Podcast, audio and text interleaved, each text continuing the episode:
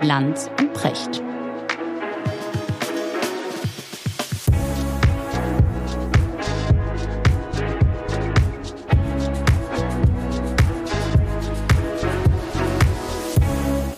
Schönen guten Morgen, Richard. Guten Morgen, Markus. Wo erreiche ich dich? Wie immer in der Kemenat.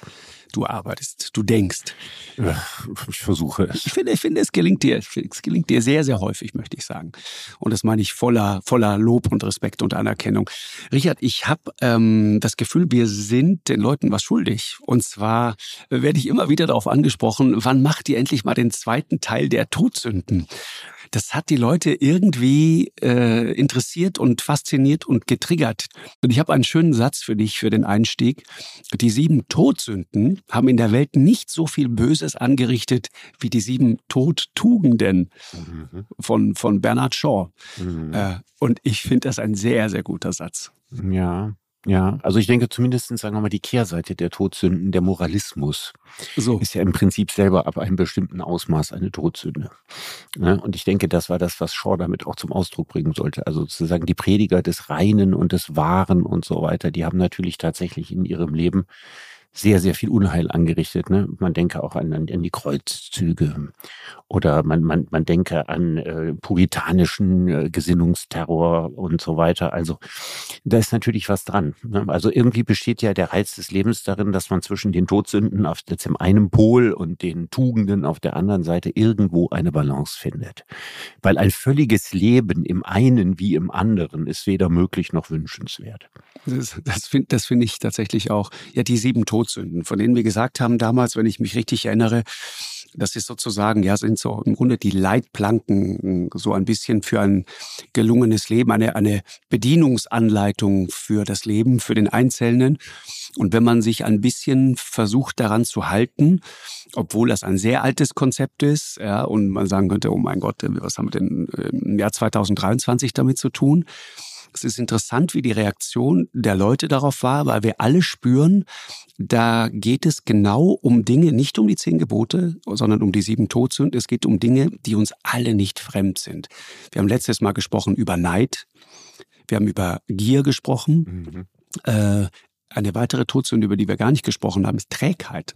Mhm. Ja, also das Wirtschaftswunder der 50er Jahre zum Beispiel, ja, das äh, zumindest in Deutschland jedem einen Kühlschrank, einen Fernseher und sehr viel Gemütlichkeit letzten Endes auch gebracht hat, ist äh, das Wunder, das sozusagen möglich war, weil wir nicht träge waren, ja. Und ich äh, würde sagen, es gibt einen Zusammenhang zwischen dem Erfolg von damals und einem Gefühl, das heute viele äußern und sagen, ja, aber jetzt sind wir so träge geworden, weil wir uns auf diesem Wohlstand ein bisschen ja, Also erstmal war damals alles kaputt, ne? da wird genau. man schon mal sehr viel aktiver als in den heutigen Zeiten. Und zweitens gab, äh, gab es die direkte Belohnung. Ja, das, das war ja die, die Zeit des Wirtschaftswunders, war ja auch die Zeit des kollektiven Aufstiegs. Ne? Also in den Ende der 50er Jahre ging es den Menschen ja besser, als es ihnen 10, 20 Jahre vorher gegangen ist. Richtig. Das heißt also, man sah ja auch äh, die unglaublichen Erfolge durch die Früchte seiner Arbeit. Es gab die große äh, Aufstiegserzählung. Und dann erst recht in den 60er Jahren, als die Kinder von Handwerkern äh, die Gelegenheit hatten, Ingenieure zu werden oder Lehrer und so weiter, die ersten Akademiker ihrer Familie zu werden, in einem ganz, ganz großen, breiten Ausmaß. Und das alles war natürlich ein äh, Feuer, was die Tüchtigkeit auch immer weiter äh, angefacht hat. Ne? Wenn du lohnende Ziele vor Augen siehst, wenn es was zu tun gibt, mhm. äh, wenn, wenn quasi alle anpacken, und äh, wenn das Hauptziel darin besteht, eigentlich sich aus einer zumindest relativen Armut zu befreien und sozial aufzusteigen, dann wirst du selten unter solchen Bedingungen träge Gesellschaften finden. Ne? Wir würden die chinesische Gesellschaft, bei der das ein bisschen ähnlich ist wie bei uns in 50er, 60er Jahren, ja, die empfinden wir eben auch als eine sehr tüchtige Gesellschaft. Also es gibt, kommt ja auch immer auf die Rahmenbedingungen an. Nicht so sehr auf die nationalen Mentalitäten als auf die Rahmenbedingungen, wie tüchtig Menschen sind. Es hängt von den Umständen sehr stark ab und von dem, was die anderen tun. Genau, und Mirna Funk, ja. Kollegin von der Welt, sagt, dieses Wirtschaftswunder der 50er Jahre hat eine Trägheit ausgelöst, die wir in Wahrheit bis heute nicht mehr überwunden haben. Und deswegen ist unser Abstieg quasi auf unaufhaltsam. Ja, das gefällt mir nicht so sehr, weil es ein bisschen gegen das redet, was ich gerade gesagt habe. Es psychologisiert mir zu platt. Weil ich, der Grund, warum die Menschen heute andere Ansprüche stellen als in den 50er, 60er Jahren, ne, mit den ganz langen Arbeitszeiten, ne, und das mhm. dauerte noch ewig, bis die Gewerkschaften dann den freien Samstag da für Arbeiter erkämpft haben und so. Also, das war eine völlig andere Zeit und die äh, Menschen sind in ihrem Verhalten Kinder ihrer Zeit. Und wenn wir heute eine Zeit haben, in der es möglich ist, gut über die Runden zu kommen mit deutlich weniger Arbeit, in der die Ansprüche an das Glück enorm gestiegen sind, wo es nicht in erster Linie daraus kommt, sich aus der Armut zu befreien, sondern für sehr viele Menschen einfach darum geht, ein möglichst erfülltes, glückliches Leben gemäß ihren Anlagen und Neigungen zu führen. Denn das ist ein ganz natürlicher Prozess. Dass ja, das, das, Ethos, das, das Ethos der Arbeitsgesellschaft in dieser Form nicht erhalten bleibt. Denn das, was wir hier erleben, also die, ich nenne das ja immer die Sinngesellschaft, das ist ja nicht etwas typisch Deutsches. Ne? Also diese gleichen Ansprüche finden sich auch bei der jungen französischen Jugend oder äh, in vielen Regionen in den USA und sie finden sich in Italien und in Spanien und so. Das ist ja eine kollektive Veränderung, die deswegen erfolgt ist, weil sie möglich ist. Also ich meine, wenn man da von Glück und Selbstverwirklichung hat, den 50er, 60er faul, Jahren, weil wir es können, ja? Weil wir es ja. uns, man mhm. kann sogar sagen, bis zu einem gewissen Grade leisten können.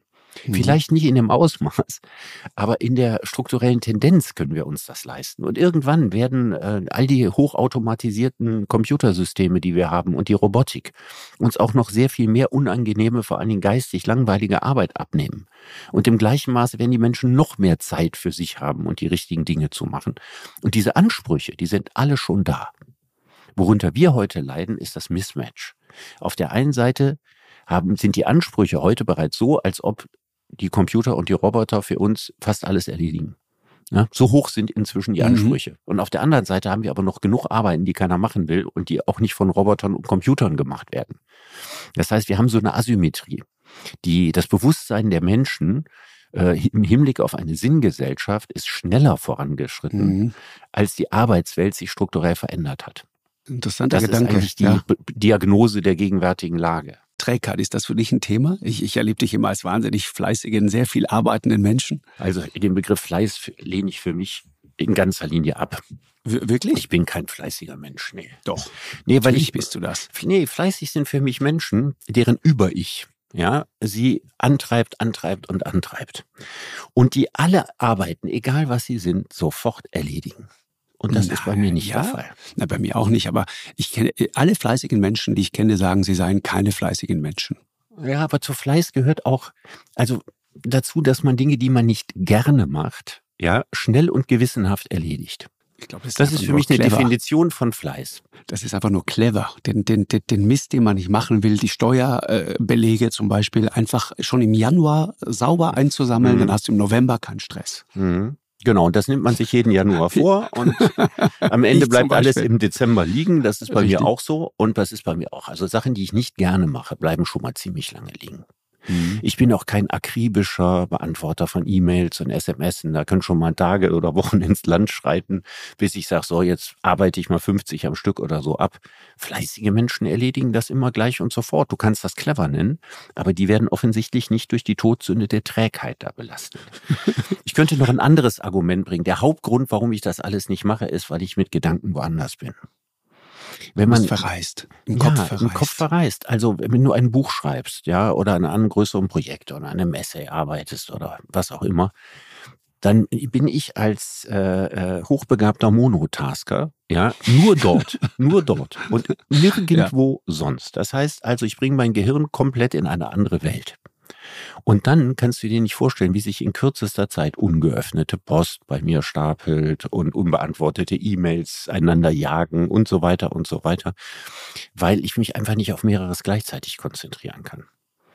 Und das ist dann im, im Endeffekt hat das schon eine gewisse Trägheit, weil wenn Sachen so lange liegen bleiben, bis es dramatisch wird, dann ist das nicht förderlich. Und fleißigen Menschen passiert sowas nicht. Ja, ich würde sagen, du setzt einfach andere Akzente. Vielleicht ist das eher das Thema. Nee, das ist zu diplomatisch formuliert. Ich war schon in der Schule nicht fleißig. Also wo ich keine richtige Lust zu hatte, habe ich auch nur das Allernotdürftigste erledigt oder gar nichts gemacht oder so, ja, oder schon mal Hausaufgaben in irgendwelchen Fächern wochenlang nicht gemacht.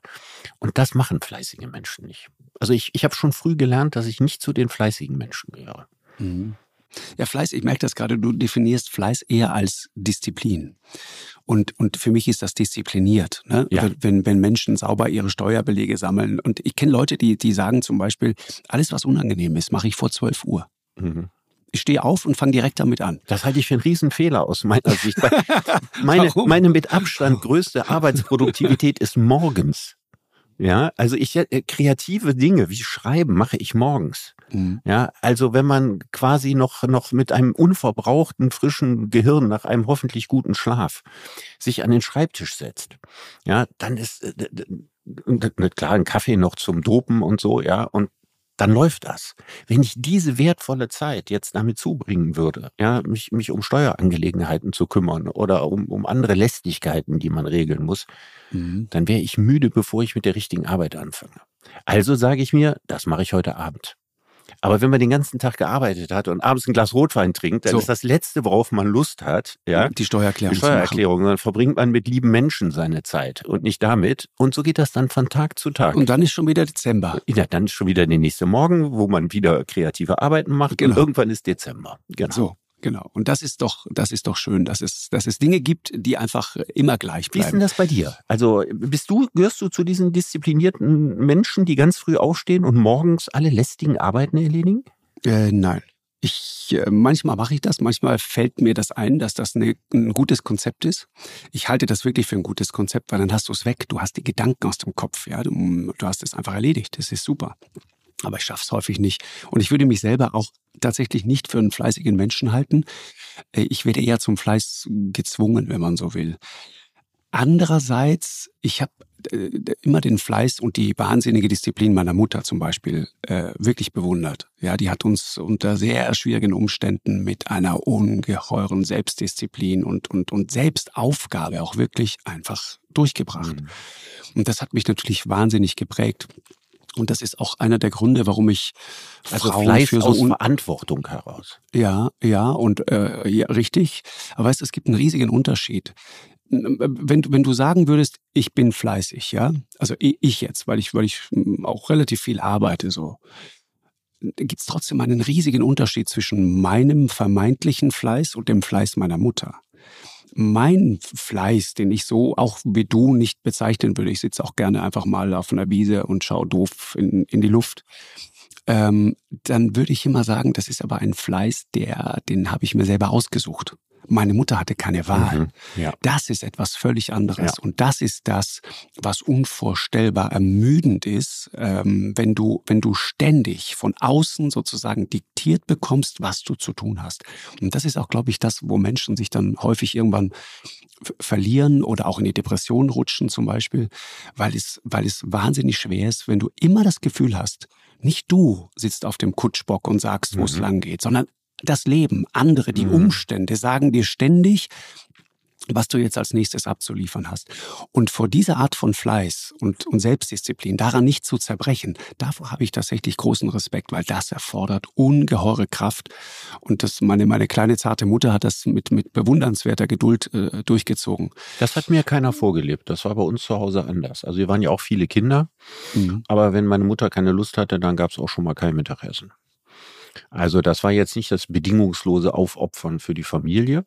Und was meinen Vater anbelangt, äh, da habe ich eine sehr unangenehme Angewohnheit äh, übernommen. Also wenn dann zum Beispiel irgendwo eine Glühbirne kaputt war, ja, mein Vater sah das als, sagen wir mal, Schicksalsschlag. Ja, also ich dachte jetzt nicht, dass es an ihm ist, da jetzt sofort irgendwas zu ändern. Ja, dann konnte schon mal in dem Flur wochenlang die Lampe eben nicht brennen. Ja, weil es ist auch mal interessant, wie das dann so ist. Weißt du, wenn der Flur dunkel ist, dann fühlt er sich anders an, dann sieht er anders aus. Ja. Und das geht mir auch genauso. Also wenn so technische Dinge kaputt gehen, dass ich dann oft denke, ach, ist interessant. Man kann auch im Dunkeln kommt man diese Treppe hoch oder so. Ja. Statt einfach mal, einfach mal die Birne auszuwechseln. Und ich kann natürlich sagen, das macht das Zusammenleben mit mir durchaus anstrengend. Ich will nicht sagen, dass ich das nie mache. Und wenn ich dann die Birne gewechselt habe, bin ich auch stolz. Ich meine, die Birne ist jetzt ein einfaches Beispiel. Es gibt ja auch kompliziertere Sachen, die man zu lösen hat oder handwerkliche Dinge. Und wenn ich handwerklich was gut hingekriegt habe, kann ich mich gar nicht drüber beruhigen vor Freude. Ja, ist ein viel schöneres Gefühl, als einen Text geschrieben zu haben. Mhm. Aber der Angang dazu, Ah, das gehört wirklich zu den Dingen, die ich sehr, sehr gerne und sehr regelmäßig verschiebe. Und, und nur eine private Frage, was mich interessiert. Verlangst du dann auch ausführlich gelobt zu werden? Nee, nee, nee, ich bin auch mit Selbstlob ganz gut. Also, nee, nee, ich freue mich dann einfach über mich selber, ja. Also ich muss das jetzt nicht jedem zeigen und sagen, guck mal, wie ich dieses Regal hier angebracht habe oder was ich jetzt irgendwie Großartiges gemacht habe. Nee, nee, aber die, die Freude über mich selber, weil ich finde das immer so unwahrscheinlich, dass mir das gelingt. Weißt, es gibt ja Männer, die wissen, es gibt keine handwerkliche Aufgabe, der sie nicht gewachsen sind. Und ich denke bei vielen handwerklichen Aufgaben, oh Gott, ich probiere das jetzt mal, obwohl ich dem bestimmt nicht gewachsen bin. Und wenn man es dann trotzdem geschafft hat und wenn es dann gut geworden ist, große innere Freude. Ja, super. Ja, das ist Demut, weißt du, das ist eine Tugend, die du da in Wahrheit mitbringst. Äh, apropos ja. Demut und, und, und Selbstlob, Richard, führt uns direkt zu einer, wie ich finde, sehr wichtigen Todsünde, Hochmut. Eitelkeit, mhm. Selbstliebe. Schöner Satz, pass Theodor Fontane. Manche Hähne glauben, dass die Sonne ihretwegen aufgeht. Genau. Genau, ganz ja. berühmter Satz. Ja, ich finde das Thema interessant, weil ich nehme mal an, dass das diejenige Todsünde ist, die uns von außen am häufigsten vorgeworfen wird. Mhm. Na, das heißt Hochmut? Eitelkeit, ja, dir und mir. Also ich glaube, da sitzen wir im selben nur Boot. Freund. Ja, ja, da sitzen wir, glaube ich. An wen hast du denn sonst bei uns gedacht? dachte, ähm, nee, aber ich denke mal, dass man so, dass man das so, dass man das so von außen, weißt du, wenn man, wenn man so eine Rampensau ist und wenn man entsprechend in der Öffentlichkeit steht, ja, und naja, dann liegt das irgendwie nahe, dass das so ist, was man mit, man mit Menschen ist. verbindet und sagt, das, die sind eitle Fatzkes und die hören, hören sich gern reden und alles, was damit so zusammenhängt. Deswegen würde mich mal interessieren, was würdest du dir selber für eine Schulnote geben beim Thema Hochmut? Schwer. Man, man, wenn man jetzt sagen würde, eins, äh, wäre das ja genau das, ne? Das wäre ja genau das. Also ein, eins, ein, eins wäre sozusagen vollkommen frei von, frei von, Eitelkeit zu sein. Genau, ja. richtig, genau. Das halte ich eitel. übrigens nicht mal für einen erstrebenswerten Zustand, ja, weil nee, das ist man schnell bei der Verwahrlosung. also ja, Menschen, die sagen, also Eitelkeit in jeglicher Form ist mir fremd, weiß ich nicht, ob das jetzt äh, so positiv ist. Ja, vor allem ist es auch gelogen. Also ähm, Eitelkeit kann ja wahrscheinlich in einer guten Dosis ja auch eine gute Sache sein. Ne? Genau das, genau. was du gerade ansprichst. Man lässt sich nicht. Also es gibt ja, gibt ja viele Formen von Eitelkeiten, finde ich immer. Ne? Ich fand es immer interessant, wenn zum Beispiel gesagt wurde, Angela Merkel, wir, wir mögen die, weil die so uneitel ist. Ja. Und dann dachte ich immer, äh, wenn ihr euch da mal nicht täuscht. Ich, ich kenne sie nicht so genau persönlich, aber ich bin mir sicher, da gibt's äh, vielleicht nicht unbedingt immer so eine äußere Eitelkeit. Und ich würde auch immer sagen, Angela Merkel ist sicher nicht der eitelste Mensch unter dieser Sonne. Mhm. Aber dass Angela Merkel frei von Eitelkeit wäre, das würde, glaube ich, nicht mal Angela Merkel behaupten. Ja, ja gut, gibt ja auch so eine äh, kritisiert wird ja die ne? sichtbare, also die geckhafte, ja, die ja. sichtbare, die inszenierte, die vor sich hergetragene Eitelkeit. Ja, also Menschen, die wie ihre Eitelkeit wie eine Monstranz vor sich hertragen, ja, wo man denkt, oh mein Gott, ist der eitel. Ja. ja.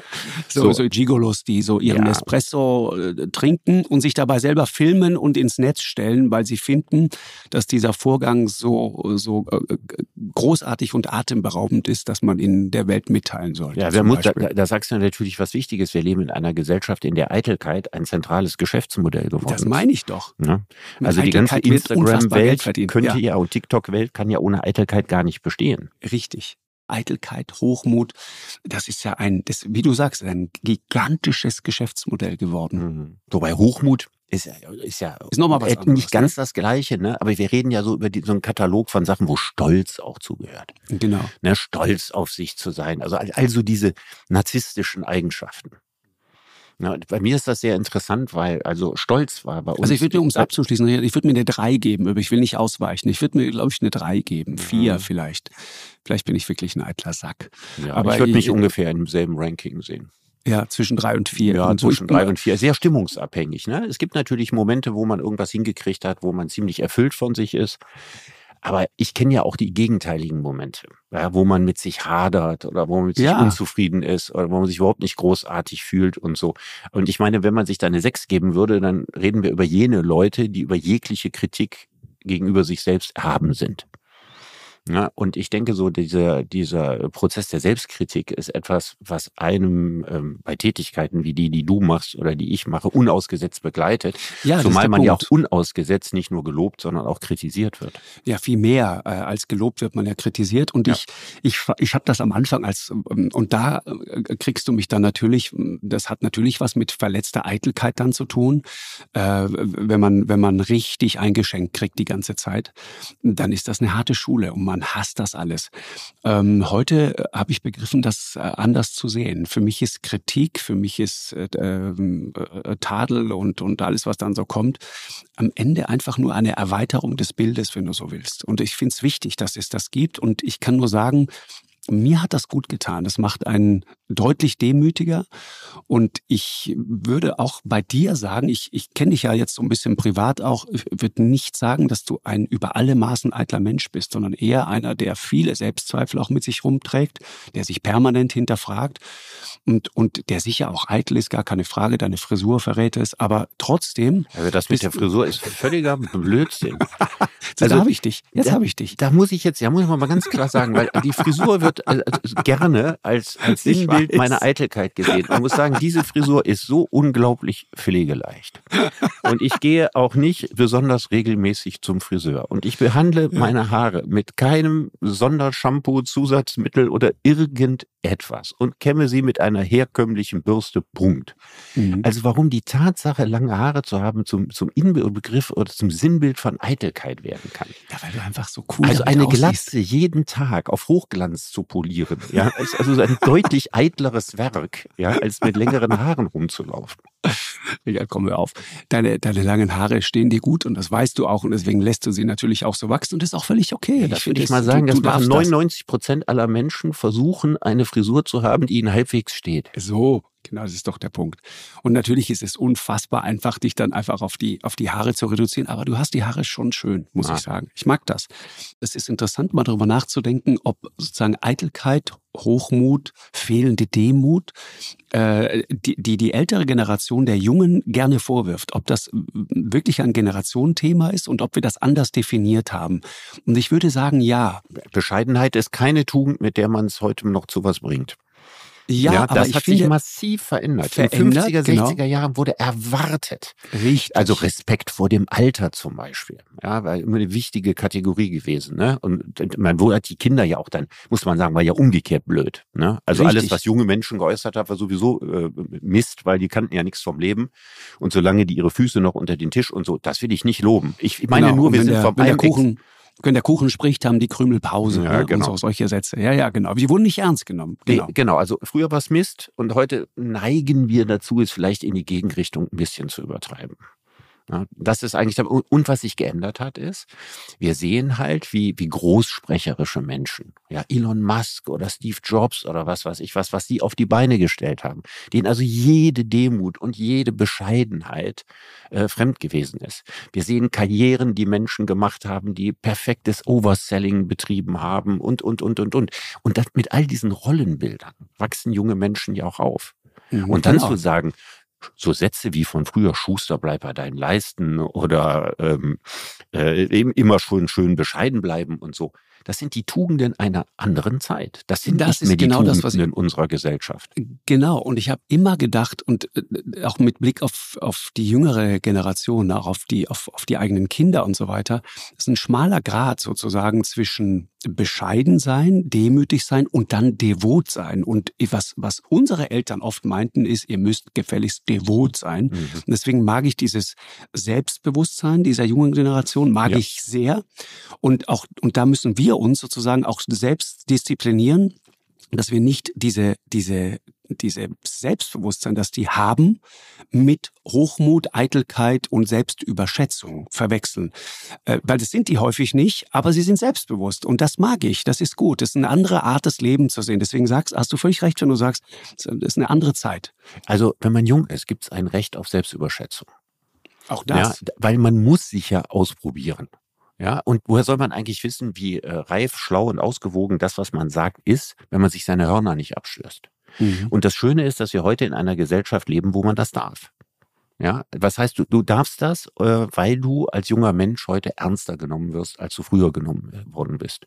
Und das finde ich absolut gut. Und sich selbst zu überschätzen oder sich falsch einzuschätzen, seine Kräfte geistiger und körperlicher Art falsch einzuschätzen, ist etwas völlig Normales für junge Menschen, aus denen man lernt und an denen man reift. Und dass das heute alles möglich ist, ist ein unglaublicher Vorteil gegenüber früher. Ja, was übrigens, weil wir gerade über junge Leute sprechen, super Übergang zu Zorn und Wut auch so eine Todsünde. Ja. Und ich erlebe genau das. Äh, und wahrscheinlich speist sich das auch aus diesem Selbstbewusstsein, das sie mitbringen. Das ist eine häufig wütende, eine zornige Generation. Und auch da würde ich sagen, Wut ist in, bei meiner Generation etwas zornig zu sein, war etwas, das war, das war sozial nicht erwünscht. Heute würde ich sagen, Wut kann eine wahnsinnig gute Energie und gute Kraft sein. Ja, äh, die Frage ist immer, wie man es macht, in welchem Maß, zur richtigen Zeit, zum richtigen Zweck. Aber Wut ist erstmal auch eine irrsinnige Energie. Ja, ich würde aber sagen, das, was du sagst, beschreibt die eine Hälfte. Auf der ja, anderen ja. Hälfte ist genau umgekehrt. Also äh, früher wurde sich auf dem Schulhof unter Jungens nicht selten, sondern oft sehr regelmäßig geprügelt. Das war nichts, was erwünscht war. Das zeitigte aber auch keine dramatischen Konsequenzen. Ja, weil diese meisten Prügeleien waren ja Spaßkämpfchen, ne, wo man seine Kraft miteinander gemessen hat und wer nimmt wen in den Schwitzkasten und so. Genau. So. Und das war, das war nicht erlaubt, aber es wurde auch nicht schwer bestraft. Heute in der Grundschule, ja, so wie das war, als mein Sohn in der Grundschule war oder sowas, also sich zu prügeln, das ging gar nicht. Ja, das gab natürlich war das ein, ein Riesenaufwand, der dann betrieben wurde und Eltern in die Schule und Beratungsgespräche und fünf Lehrer dabei und am besten noch ein Psychologe und und und. Das heißt also diese Art von von Rauslassen von Aggressionen oder sowas ist heute überhaupt nicht mehr gestattet. Ich habe dann äh, bei der Schule angeregt, ob man nicht Tobräume einführen können. Dass man dann wenigstens in den Pausen dann nicht einfach nur blöd auf dem Hof steht, sondern dass man dann so Trampolinräume, Tobmatten oder irgendwas hat, wo man sich irgendwie balgen und raufen kann unter Aufsicht. Weil diese ganze angestaute Energie ja raus muss. Mhm. Das hat man sich dann in der Schule da alles brav angehört. Ich habe auch gesagt, ich wäre bereit, äh, den Tobraum zu stiften und zu finanzieren, aber Idee ist da nicht weiter verfolgt worden. Worauf ich hinaus will, ist, die, die, auf dieser Ebene, ja, Junge sein, ja, zu dem eben dann auch gehört, dass man Aggressionen hat, ne, weil Testosteron da einschießt und so. Und da muss man sich halt Formen überlegen, wie man damit umgehen kann. Aber es reicht nicht zu sagen, du darfst das nicht und du sollst das nicht. Ja, weil dann bleibt das ja alles in einem drin und kocht und schmort und so weiter weiter. Da sind wir überhaupt nicht gut mit Wut oder mit Zorn oder mit Aggression umzugehen. Also was du sagst, es ist heute statthafter ist. Vielleicht ist es statthafter auf der Ebene, die du beschrieben hast. Aber auf der unmittelbaren körperlichen Ebene ist es heute viel weniger statthaft als früher. Und auch hier würde ich nicht sagen, es war früher besser als heute. Ich würde wieder sagen, wir sind von einem Extrem ins andere gegangen. Mhm, das ist wahr. Ich meine, ein, ich gehöre nicht zu den Leuten, die, die äh, ständig den Dalai Lama zitieren, aber der Satz ist gut. Wenn wir uns von Wut beherrschen lassen, geht uns das höchste Vermögen unserer Intelligenz verloren, nämlich die Urteilskraft. Und das ist natürlich etwas, wo du sagst, das geht genau jetzt äh, auf die auf die Weltlage. Ja, wenn du siehst, was was gerade im Nahen Osten beispielsweise passiert, ich meine, das ist doch ein wirklich guter Satz. Ich kenne den Satz aus dem Paten. Wut aus dem Paten. Ja, da sagt der Pate im ersten Band, äh, man sollte seine Feinde nicht hassen. Ja, das trübt das Urteilsvermögen. Ich weiß jetzt nicht, ob es der Dalai Lama aus dem Paten hat oder Mario Puzo vom Dalai Lama, aber das würde ich gerne mal wissen. Ich bin mir sicher, der Dalai Lama hat es vom Paten, da bin ich, ich mir ganz sicher. ehrlich gesagt auch. Ja, ich glaube, dem, dem Dalai Lama ist äh, nichts Weltliches fremd und so auch der Pate nicht. Aber der Gedanke ist natürlich unheimlich gut dahinter, ne? Äh, sich nicht von seiner Wut leiten zu lassen. Wenn du überlegst, wo gerade Wut und, und, und sozusagen das Gefühl, Rache nehmen zu wollen und auch zu müssen, wo das gerade überall auf der Welt getriggert wird. Klar. Von der Ukraine über ja. Israel, über Gaza, überall hast du genau, das ist genau das Gefühl, das gerade angestachelt wird, wie wenige andere. Und dann die Frage, wie gehst du damit um? Mhm. Ja, sehr, sehr schwierig, weil wir leben ja heute in einer Zeit, in der Emotionen ja, einen anderen Stellenwert haben. Ich habe das ja schon häufig gesagt, als in allen Gesellschaften zuvor. Ne, also wie man sich fühlt und was man denkt, weil man sich in einer bestimmten Art und Weise fühlt, ist heute ja gesellschaftlich legitimiert. Ja, ich fühle mich nicht danach. Ja, und auch äh, wenn Journalisten Politikern Frage stellen, geht es immer darum, wie fühlen sie sich, wie haben sie sich gefühlt, als sie in diesem Moment und so. Es geht immer nur noch um Gefühle. Mhm. Und das ist natürlich klar, dass auch die negativen Gefühle ein Teil unseres äh, Verhaltensrepertoires sind. Und dass die, dass die aufflammen. Und dass wir natürlich diese Gefühle auch für legitim halten, dass sie aufflammen. Aber es sind ja zwei verschiedene Dinge. Das eine sind, ist die Legitimität solcher Gefühle. Es gibt gar keine illegitimen Gefühle. Ne? Gefühle hat man, ob man will oder nicht. Mhm. Und das andere ist eben, wie man sie kanalisiert, wie man damit umgeht, welche Lösungen man dafür findet. Und ich meine, da hat natürlich niemand Patentlösungen, schon gar nicht in diesen beiden äh, gewaltigen, äh, furchtbaren Schauplätzen, von denen du gerade gesprochen hast. Mhm. Welche Todsünde haben wir noch übrig? Pass auf, Völlerei. Äh, äh, ja. Essen, ja, äh, ich, ich, ich habe eine irre Zahl gelesen. Rudi Völler, ja. ja, ich auch. Und Dribbelkünste. Und das ist nicht die schlechteste Form von Völlerei. Genau, würde ich, würde die Rudi Völlerei. Rudi Völlerei. Ja, wobei auch ein gutes Beispiel für Zorn. Also der, die, die legendäre so, Spuckattacke und der Völler mit dem knallrot hohen Kopf, der gehört auch zu den unvertauschbaren Glanzbildern meiner Sozialisation. Also das Holland-Deutschland-Spiel im Achtelfinale 1990. Genau. Und Rudi Völler im, im Nahkampf mit Waldi Hartmann, ne? Oh, ja, das als, als Teamchef. Ja, ja richtig, richtig. Du sitzt und, hier und, mit deinen, hast schon deine drei Weizen. Drei Weizen, drei Weizen getrunken. Ja, genau, richtig. Legendär. Ja, und, und ja. ausgeteilt gegen Günther Netzer. Das meine ich doch. Ja, der nix zu, der ja hier nichts zu motzen hätte, weil er nur Standfußball gespielt hätte. Genau, und, genau. Und, und da ja, hat aber, Wut, das war auch interessant. Die Medien haben ihn total angegriffen. Aber die Menschen waren so dermaßen auf seiner Seite, weil sie das fanden, die fanden das so natürlich und so menschlich, dass da auch mal einer die Kontenance verliert. Und der darf das doch auch. Also ich muss sagen, ob es jetzt inhaltlich gut oder schlecht war, weiß ich nicht, aber ich war emotional auf Völlers Seite. Ich finde, man darf auch mal wütend werden. Ja, und ich meine, nicht zu vergessen, diese Wut, diese, dieser Wutausbruch von, von Rudi Völler hat ja zu einem legendär guten Werbevertrag für Waldemar Hartmann geführt. Also am Ende äh, hat, hat diese, diese, diese Wut, dieser Tobsuchtsanfall, war der nicht nur ein Ventil sportlich für Rudi Völler, mhm. sondern auch die Rente für Waldemar Hartmann. Ist doch super. Ja, da kann also man mal sehen, ne, wozu Zorn führen kann. genau. Liebe Grüße übrigens an der ja, Stelle. Genau. Ich ja, hab, also bei Völlerei. Völlerei ist natürlich heute irgendwie nur noch eine indirekte Todsünde, weil das Essen selber nicht mehr verteufelt wird, sondern verteufelt wird das Dicksein. Mhm. Ich meine jetzt inzwischen auch nicht mehr ganz. Ne? Heute haben wir so ein ambivalentes Verhältnis dazu im Zeitalter der Curvy-Models und so weiter. Trotzdem ist es ja immer noch so, dass in vielen, vielen Menschen sagt, da lässt sich jemand gehen, da hat jemand keine Disziplin, da macht nicht jemand genug Sport, da isst jemand zu viel. Das ist natürlich alles noch in den Köpfen der Menschen drin. Aber merkwürdigerweise, die, die Tätigkeit selber, dass man also sich den, den äh, kulinarischen Genüssen bedingungslos hingibt, das wird eigentlich nicht mehr verteufelt, sondern nur eher die äh, Folge, falls man davon dick werden sollte. Ja, ja, da, da ist aber viel Widersprüchlichkeit drin, ne? Und das ist auch eine direkte Linie hin zur Eitelkeit, ja, die dann das, das Geschäftsmodell geworden ist. Also äh, ich sag mal, äh, die, die Kontrolle über Essen, die Kontrolle über jede einzelne Kalorie und so weiter, der, der perfekte Körper, äh, der erstrebenswert erscheint. Ich, ich, ich finde, da sind wir als Gesellschaft irgendwie schon auf einer schiefen Bahn unterwegs. Absolut. Da lauert, glaube ich, vieles. Und das letzte, Richard, Wollust. Ja. ja. Oscar Wilde, wenig überraschend, schöner Satz, die beste Art und Weise, eine Versuchung loszuwerden, ist ihr nachzugeben. Ja. Finde ich gut. Ja, dann tyrannisiert sie dich nicht weiter. Ja, ja genau. Das stimmt. Ist stimmt. geschehen. Ja. Genau. Interessant ist Wollust, ne? Also geht um Sex, ne? um es mal deutlich zu sagen. Äh, das ist auch so schöne Wörter, ne? Wollust, Völlerei. Mhm.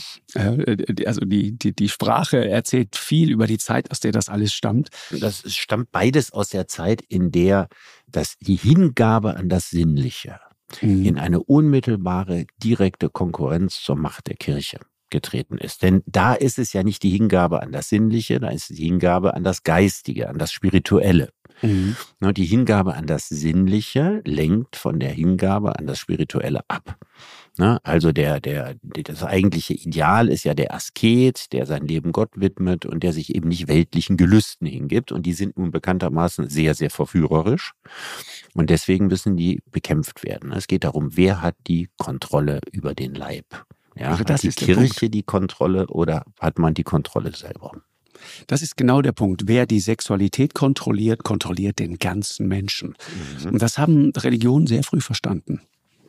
Das haben sie sehr früh verstanden, wobei sie, was die Kontrolle der Sexualität anbelangt, am Anfang auch sehr gute Gründe hatten, es zu tun. Es ist doch interessant, die, diese, die Gedanke, dass man monogam leben sollte, mit einem Partner und mit anderen Partnern keinen Sex haben. Da ging es nicht nur um Kontrolle am Anfang, sondern da ging es um zwei ganz, ganz wichtige Dinge. Das eine war Gesundheit. Mhm. Ja, das Ausbreiten von Seuchen zu verhindern.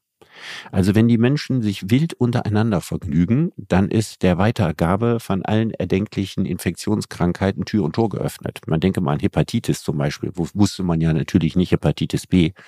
Das ist bis heute eine der, der, der größten äh, Geißeln der Menschheit, mhm. die äh, über Geschlechtsverkehr weitergegeben werden. Ja, auch Geschlechtskrankheiten und vieles andere mehr, gegen die man ja damals gar keine Mittel hatte, die es ja aber alles schon gab. Deswegen war das sozusagen im Sinne von unter Hygienegesichtspunkten ein Gebot. Das ist der eine Punkt. Der zweite Punkt war das Erbrecht. Wenn man sich mit allen erdenklichen Frauen vergnügt und Frauen mit allen erdenklichen Männern, dann weiß man im Zweifelsfall nicht, von wem die Kinder sind. Und da stellt sich nachher die wichtige Frage, wer erbt die Schafe? Ja. ja. Mhm. Und um das ein für alle Mal so gründlich wie möglich zu regeln, weil die Religion war ja für die gesamten juristischen Fragen zuständig, war ja für alles zuständig, wie für, für Gesundheit wie für juristische Fragen, ist natürlich das Beste, was passieren kann, ist enthaltsam gegenüber anderen Partnern Monogamie. Ja, weil dann sind all diese Sachen ganz säuberlich und ganz, ganz klar geregelt. Also das sind zum Beispiel zwei starke rationale Argumente, warum Religion sich in die Sexualität der Menschen eingemischt hat. Interessant ist ja, was da gesellschaftlich stattgefunden hat, auch äh, in der Philosophie, aber letzten Endes, glaube ich, auch in der Kirche. Also äh, Wollust ist heute keine Todsünde mehr. Das ist eigentlich der Punkt. Und ich finde es so gut, dass dieses Gefühl, dass Sexualität etwas ganz Verbotenes, etwas Schlimmes ist, etwas, was man ganz heimlich mhm. und, und so weiter und keiner darf irgendwie bloß mitkriegen, ja. Äh, auf die Frage, wie denn die ganzen Kinder zustande gekommen sind, ja, und die waren sehr zahlreich, auch früher bei uns in den Bergen. Ja, da hat es nie eine richtige Antwort gegeben. Kannst du dich äh, an die Antworten erinnern? Nee, es, es war klar, das war mit einem starken Tabu belegt. Das war wahnsinnig tabuisiert. Und ich bin wirklich froh darüber, dass das vorbei ist. Und interessanterweise hat es ja nicht zu dem geführt, was damals immer befürchtet wurde. Ja, das gottlose, komplett ja. lasterhafte Leben. Ja. Und die Menschen, Menschen werden nur noch, also im, im Grunde ihre Zeit mit, mit dem Feiern von Orgien verbringen. So ist es ja gar nicht. Es ist ja das genaue Gegenteil eingetreten. Wenn du dir junge Menschen heute anguckst, die, die glauben wieder sehr sehr an, an, an, an lebenslange Treue, an die große Liebe, an Partnerschaft und so weiter. Kriegen also früh Kinder. Ja, das ist, und das meine ich. Und das zeigt halt eben, wenn du Dinge nicht so tabuisierst, ja, dann, dann lass den Dingen ihren Lauf und dann ist alles gut. Und äh, das ist wirklich eine gute Entwicklung, weil das war früher mhm. katastrophal. Ja, dem gibt's nichts hinzuzufügen. Ich wollte zum Schluss, Richard, noch auf etwas kommen, was ich interessant fand, Mahatma Gandhi. Sozusagen die moralische Instanz, ja, wenn du über, über Sünden sprichst, eigentlich so der, der Inbegriff des guten Menschen, ja, neben dem Dalai Lama wahrscheinlich. Der hat was anderes gemacht. Der hat eine Liste der sieben sozialen Sünden irgendwann mal erstellt. Ich, ich trage mal kurz vor. Politik ohne Prinzipien, Reichtum ohne Arbeit, Vergnügen ohne Gewissen, Wissen ohne Charakter, Geschäft ohne Moral, Wissenschaft ohne Menschlichkeit und Religion ohne Opfer. Mhm. Das letzte, das letzte verstört auf den ersten Blick, oder? Ja, ja. Was ist mit Opfer gemeint? Also mit, mit, mit, äh, mit, mit Verzicht? Oder ist mit Opfer tatsächlich Opferritual kann ja nicht gemeint sein. Ich müsste es interpretieren, also, ja. Mahatma Gandhi als, als Hindu kann ich mir jetzt nicht wirklich vorstellen, dass das für ihn eine solche existenzielle Bedeutung hatte. Ohne Opfer wäre doch wahrscheinlich, also religiös zu sein, ohne sich deswegen gewisse Selbstverpflichtungen aufzulegen. Also mhm. so würde ich es jetzt mal interpretieren. Also eine Religion, die einen nichts kostet, weil man auf nichts verzichten muss sozusagen, aber genauso weiterleben kann wie bisher. Also so würde ich den Satz mal interpretieren. Ja, ja. Aber ansonsten ist das natürlich äh, deutlich vorbildlicher für die heutige Zeit als die Todsünden, über die wir uns unterhalten ja. haben. Ne? Mhm. Also ja, so Politik ohne Prinzipien, das ist, äh, kann man sofort unterschreiben. Reichtum reine ohne Arbeit, sehr interessant. Ja. ja, Reichtum ohne Arbeit, das ist das. Ja gut, Reichtum ohne Arbeit Erben, gibt ne? es natürlich dadurch viel, dass viel vererbt wird. Ja. Ne, ob das jetzt eine Todsünde ist, darüber kann man länger streiten. Das sieht die FDP dann sicherlich anders als ich.